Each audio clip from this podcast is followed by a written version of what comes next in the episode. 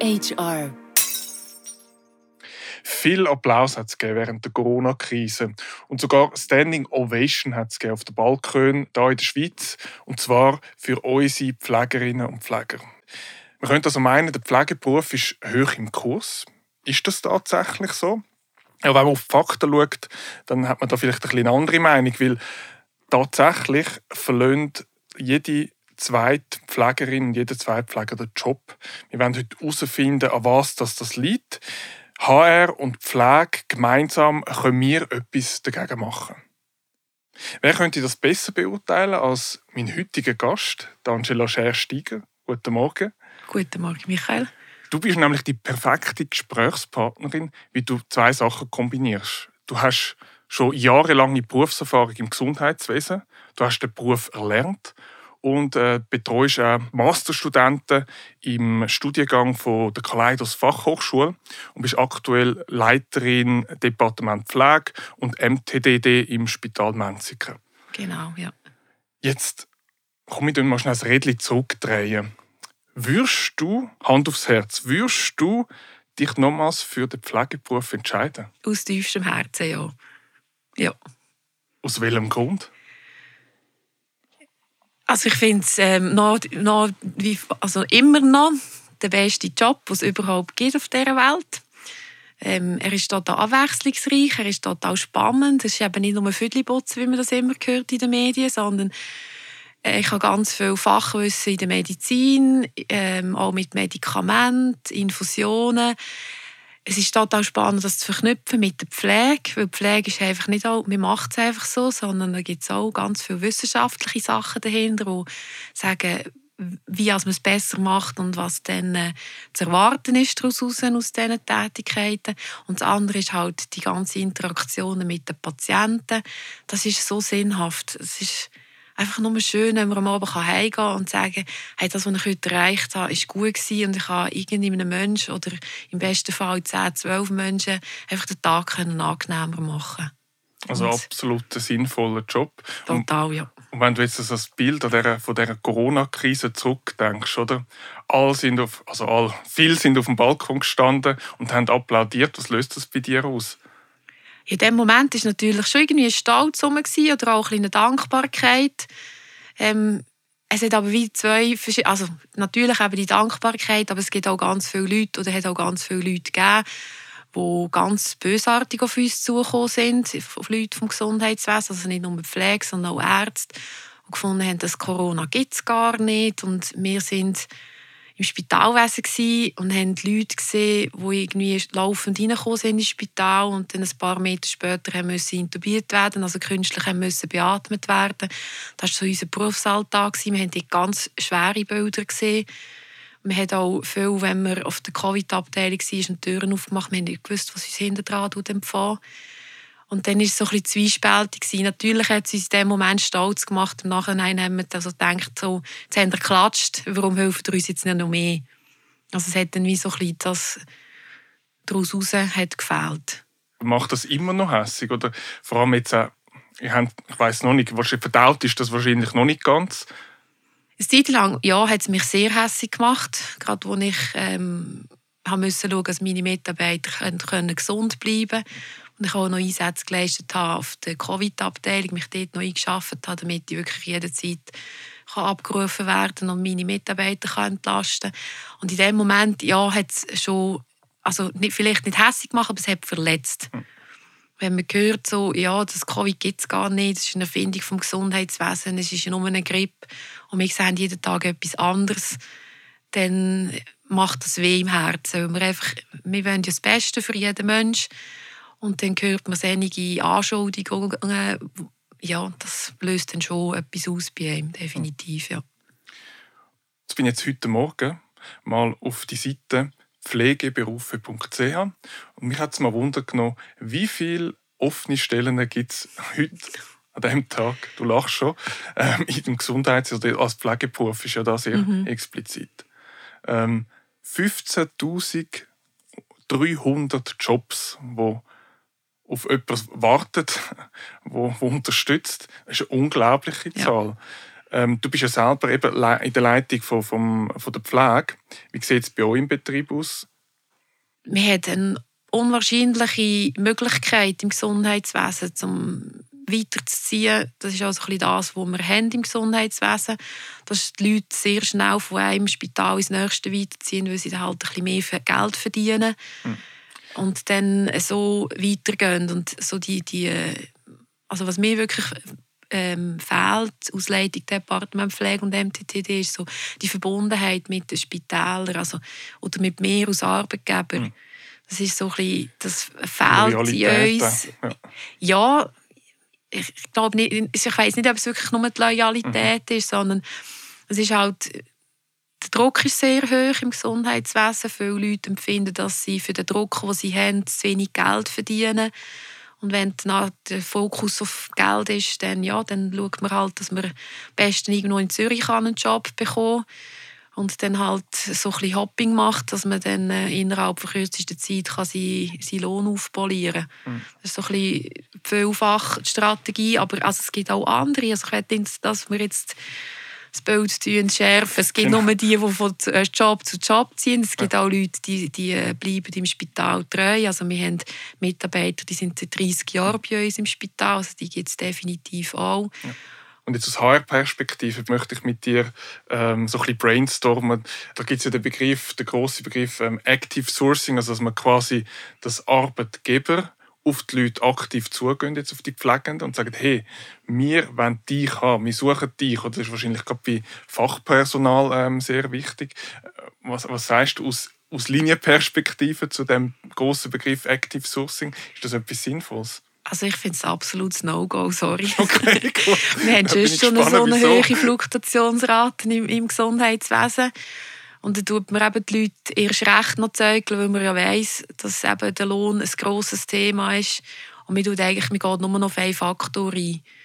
Aber ähm, die Arbeitsplatzattraktivität zeigt eigentlich ein grosses Bild. Also es braucht viel, viel mehr, dass ich zufrieden bin mit meinem Arbeitgeber. Das ist einerseits die ganze Kulturgeschichte, was was wird gelebt in dem Spital, wie werden die Mitarbeiter eingebunden, was habe ich für eine hm. Möglichkeit für die Arbeitsgestaltung, eben, was gibt es auch für Rahmenbedingungen vom Unternehmen her, kann ich meinen Job und meine Familie miteinander unter einen Hut bringen, habe ich Weiterbildungsmöglichkeiten, also kann ich mich weiterentwickeln. Es gibt ganz viele verschiedene Punkte und ich finde, mir nimmt uns die Gelegenheit weg, an diesen Punkten zu arbeiten, wenn ich die ganze Zeit muss mich wieder auf neue Mitarbeiter einstellen muss. Spannender wäre doch, wenn man gerade dort anknüpfen, jetzt äh, aus eurer Perspektive, dass man sagt, okay, du wählst Leute aus, die, die zu deiner Kultur passen, die genau dort hinkommen, weil sie die Sachen schätzen, wie man miteinander umgeht, ähm, was man vor Ort antrifft, dass man die dann auch wie wird aktivieren zum Rekrutieren, dass man eigentlich sagt, hey, und ihr tun nachher den Arbeitgeber weiterempfehlen und ihr könnt suchen. Also wir tun nicht plakativ eben 15, über 15'000 Jobs als Stelleninserat, ja, dann ist die Chance relativ klein, dass sich dann der genau bei uns bewirbt oder sie bei uns bewirbt. Das dass wirklich Mitarbeitende vielleicht mehr ähm, involviert in, ganze, in den ganzen Rekrutierungsprozess. Machen die das schon? Also ich finde Mitarbeiter involvieren eben der wichtigste Part. Also wenn es mir doch gefällt bei einem Unternehmen, dann sage ich meinen Kolleginnen und Kollegen aus dem Gesundheitswesen, hey, bei uns ist es mega cool, weil und dann habe ich eigentlich meine Magnetenwirkung können erreichen. Aber für das eben brauche ich Leute, die, die bei mir sind und bei mir auch wollen bleiben ja. und die passen. Und ich ähm, finde aber ganz wichtig, dass die Leute zu uns passen. Das heißt nicht nur in der Methodenkompetenz, sondern auch in der Persönlichkeit und der Sozialkompetenz. Also wenn ich den Wert habe, ich bin freundlich mit meinen äh, Kunden, also mit meinen Patienten, dann schaue ich darauf, dass ich nicht jemanden habe, der am Morgen die Türen aufschränzt und das Licht anmacht und sagt, so guten Morgen, Frau Scher, stehen wir auf. ja. Ja. Also das sind so die Sachen, die ich finde, das muss dann passen. Und ich finde es ganz wichtig, dass man bei einem Vorstellungsgespräch wirklich ganz ehrlich ist mit dem Bewerber, weil der kommt zur Tür rein und der weiß eh schon, was falsch läuft und was richtig läuft. Und da kann ich sie auch gerade schon in Wort fassen und kann aber auch schon gerade sagen, was mir dann äh, gedenken oder ich gedenke, ähm, dort äh, zu machen und wie ich die Probleme oder die Anliegen angehe von meinen Mitarbeitern. Und ich finde, das macht so das authentische, ehrliche Bild die ich auch selber schätze, wenn ich mich irgendwo gehe, gehe bewerben dann finde ich halt, ich muss nicht so Glanzbroschüren haben, weil ich komme zur Tür hin und weiss eh schon, aha, da sind die Leute vielleicht nicht ganz so freundlich oder die sind dafür extremst freundlich. Ja. Und da ist irgendwie der Teamzusammenhalt ist super gut, dafür vielleicht der pflegerische Aspekt nicht oder was auch immer.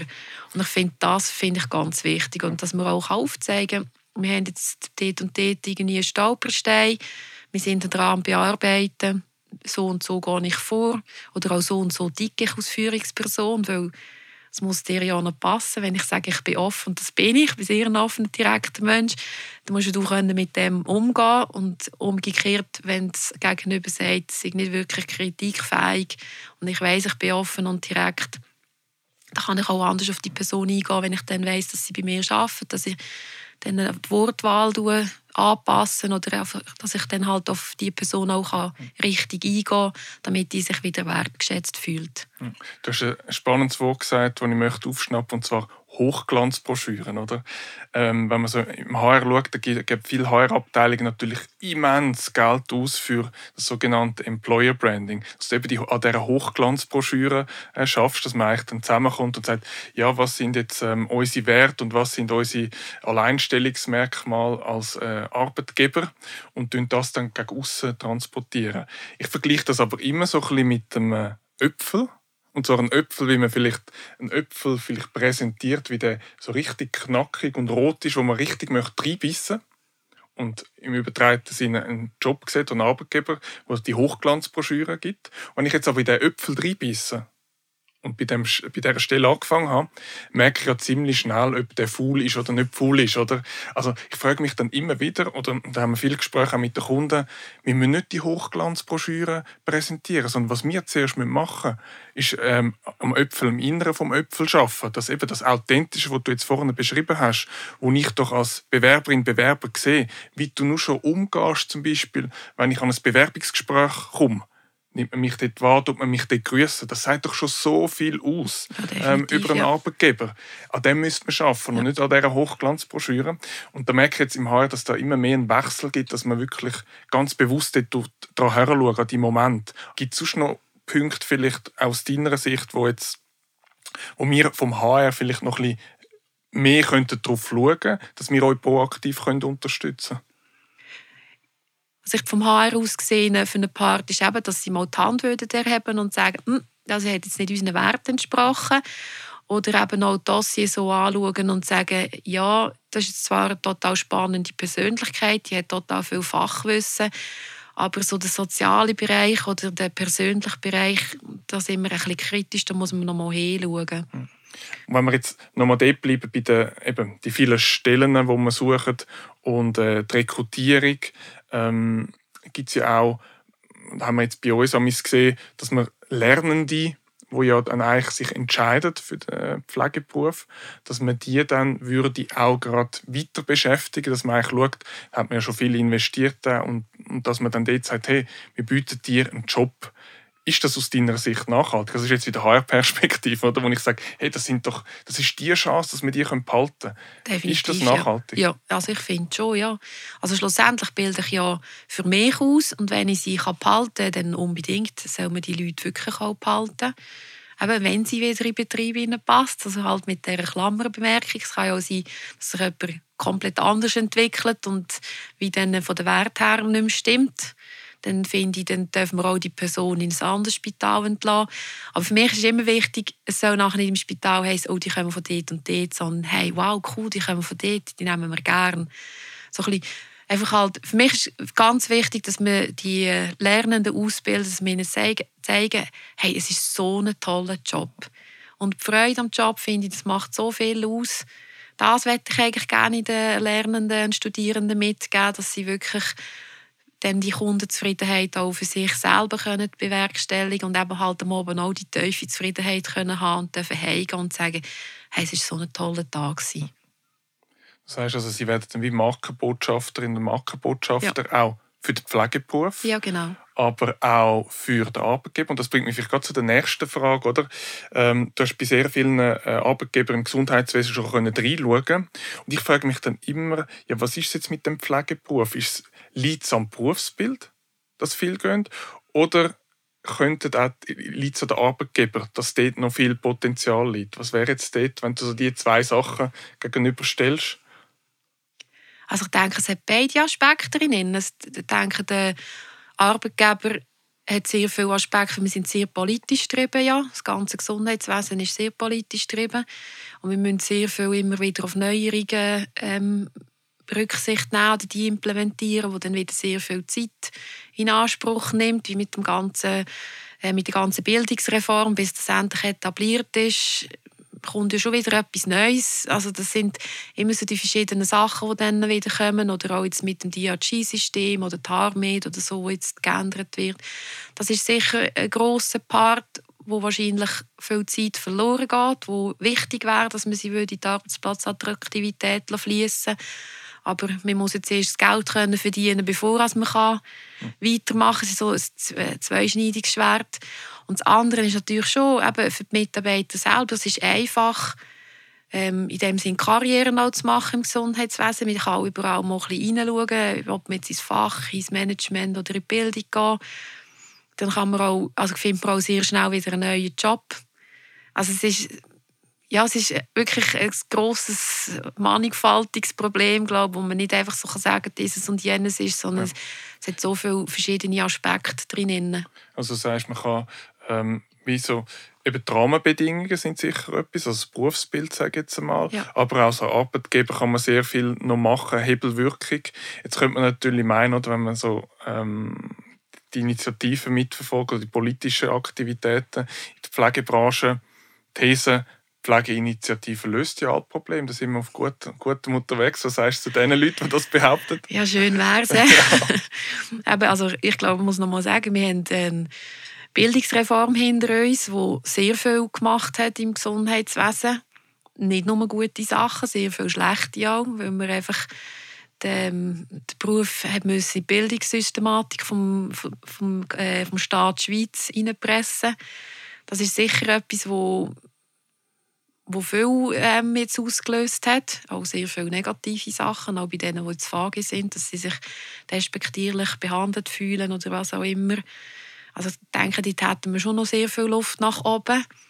Und nachher denke ich, ähm, ja, es, eben, es braucht wirklich wie alles, es braucht Politiker, es braucht jede einzelne Pflegefachfrau, aber auch, dass wir ausbrechen und sagen, hey, wir haben eben den besten Job ever und es macht doch einfach nur Spass und kommen wir packen es an, dass es wieder Spass macht.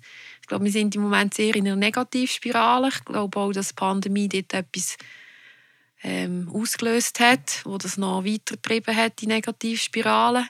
Ich bin ein bisschen optimistisch, weil jetzt die Pflegeinitiative angenommen worden ist. Also danke an alle, die dort Ja gesagt haben. Aber ich glaube nicht. Also ich glaube, das sind noch Jahre, die vor uns stehen, bis wir wirklich sagen können, jetzt sind wir wieder auf einem ähm, guten Level. Dass wir auch eben immer wirklich mit dem Fokus Patientenqualität können bieten können. Also das, heißt, das ist ein Schritt, eben, wie gesagt, von, von mehreren Seiten. Ja. Jetzt schließen wir uns zusammen, jetzt überlegen wir, ähm, wir haben, ich sage mal, ein HR-Budget von, von einem Betrag XY ähm, und zusammen, jetzt zusammenspannen und überlegen uns, was können wir machen, dass wir die Leute können behalten in diesem Beruf. Wenn du als Linie, aus der Linie wirst auf das Budget schauen, wo würdest du das am ehesten einsetzen? Das ist eine ganz gute Frage. Ich finde es ganz toll. Ähm, ich würde, glaube ich, etwas machen. Erstmal, dass die Hierarchie in den Spitälern anders wird. Mhm. Dass man mehr die interdisziplinäre Zusammenarbeit könnte stärken damit man auch würde auf einer Augenhöhe miteinander reden und das ist über alle Disziplinen, nicht nur das klassische ähm, Pflege, Ärzteschaft, sondern wirklich alle verschiedenen ähm, Disziplinen, die es braucht für ein Spitalwesen. Weil ich denke, da kann jede, jede Disziplin kann sehr viele wertvolle Sachen einbringen, weil vielfach braucht es auch den Aussenblick.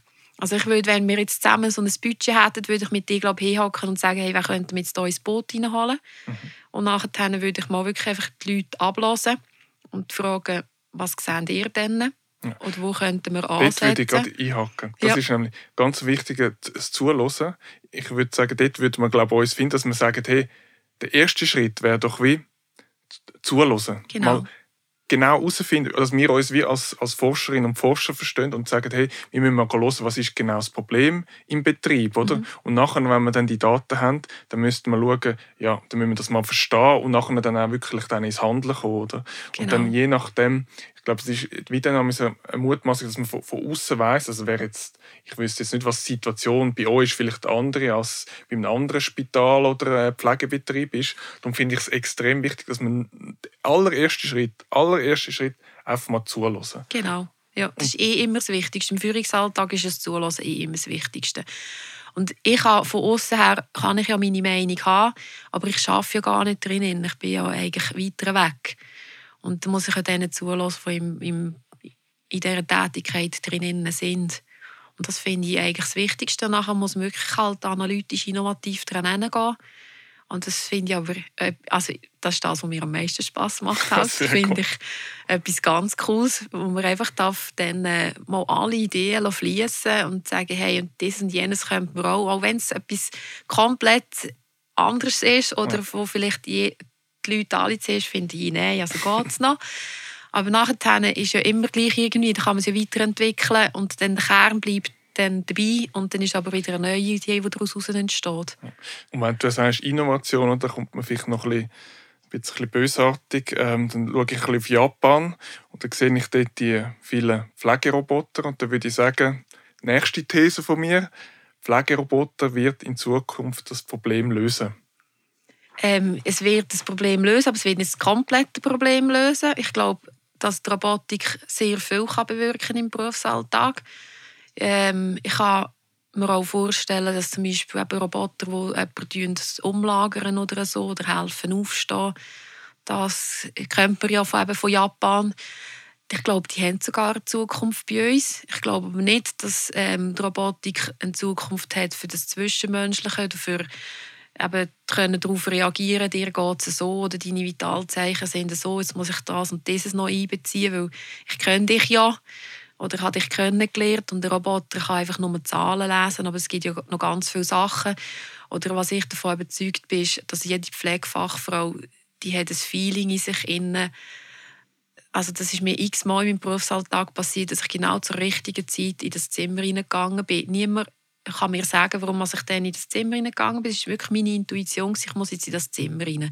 Und das hat eine Robotik nicht. Und das bin ich aber davon überzeugt, dass wir das in der Pflege alle haben. Dass wir genau wissen, wer wenn welche äh, Betreuung braucht. Oder eben jetzt muss ich dort rein, weil jetzt irgendetwas passiert, keine Ahnung. Manchmal geht man einfach nur rein und dann ist etwas passiert und man stellt sich erst im Nachhinein die Frage, warum bin ich dort reingegangen? Hm. Und das wird die Robotik nicht können. Aber was die Robotik kann, ist zum Beispiel vor allem in der Langzeitpflege, die dementen Leute, ähm, aktivieren mit irgendwelchen Memory-Spielen oder sonst welchen Spielen. Oder es gibt ähm, im Norden gibt's das Anna-Baby heisst, glaube Puppe, die redet mit dem. Die haben es ähm, eingesetzt, damit auch die Leute länger daheim bleiben können. Und dann fragt die Puppe immer wieder etwas und redet mit dieser Person. Und falls die Person keine Antwort mehr gibt, tut sie sich gerade automatisch mit dem Notruf verbinden. Und einige ja. Sachen, denke ich, das hat Zukunft, ja, definitiv. Schon nur, dass die Leute können länger daheim bleiben in ihrem gewohnten Umfeld.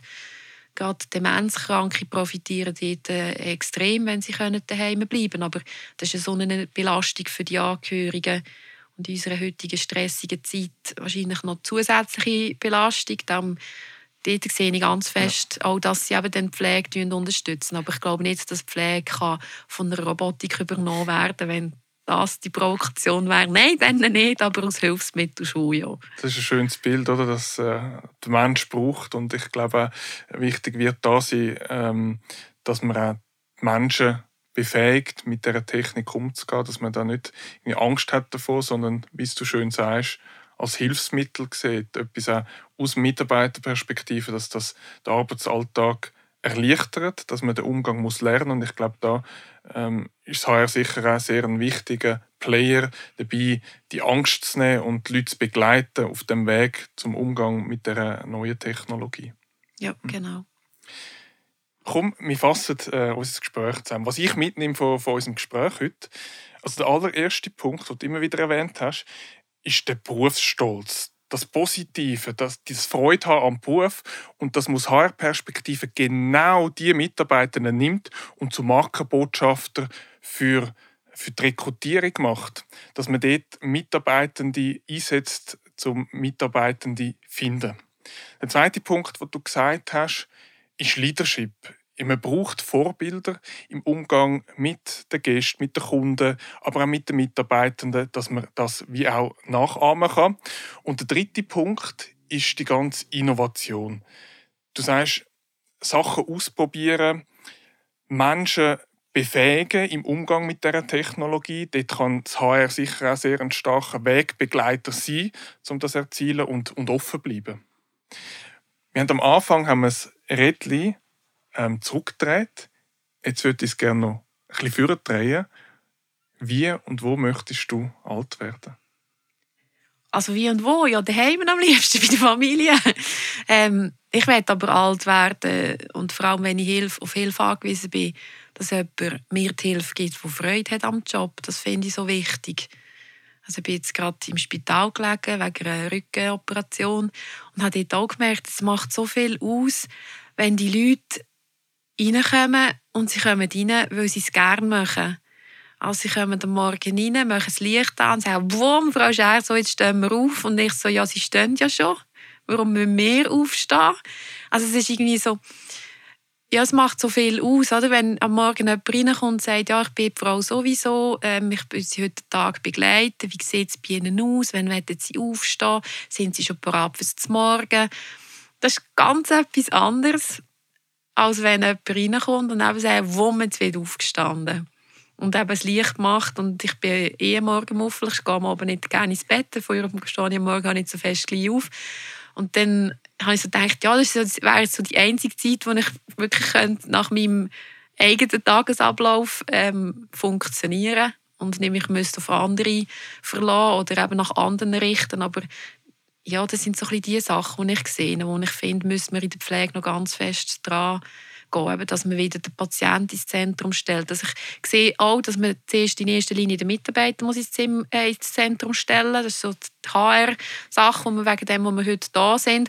Aber ich glaube, wenn man den Mitarbeiter ins Zentrum stellt, wird automatisch der Patient vom Mitarbeiter ins Zentrum gestellt, weil er dann zufrieden ist. Und schlussendlich sind wir alle da für den Patienten, dass er zufrieden ist, dass er rausgeht und sagt, hey, es war super bei euch, ich habe mich gut aufgehoben gefühlt. Und ich habe mich sehr wertgeschätzt äh, behandelt gefühlt und ich würde euch weiterempfehlen. Also das nächste Mal, wenn der Nachbar oder der Kollege etwas hat, sage ich, gehe in das Spital. Dort sind sie im Fall total nett und haben gut zu mir geschaut.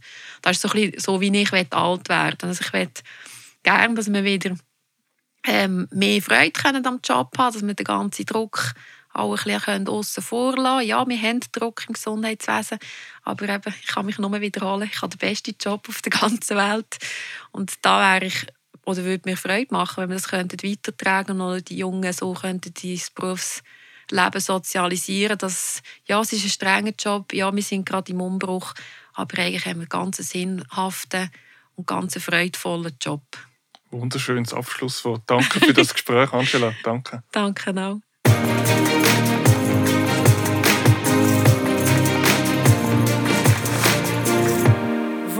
HR.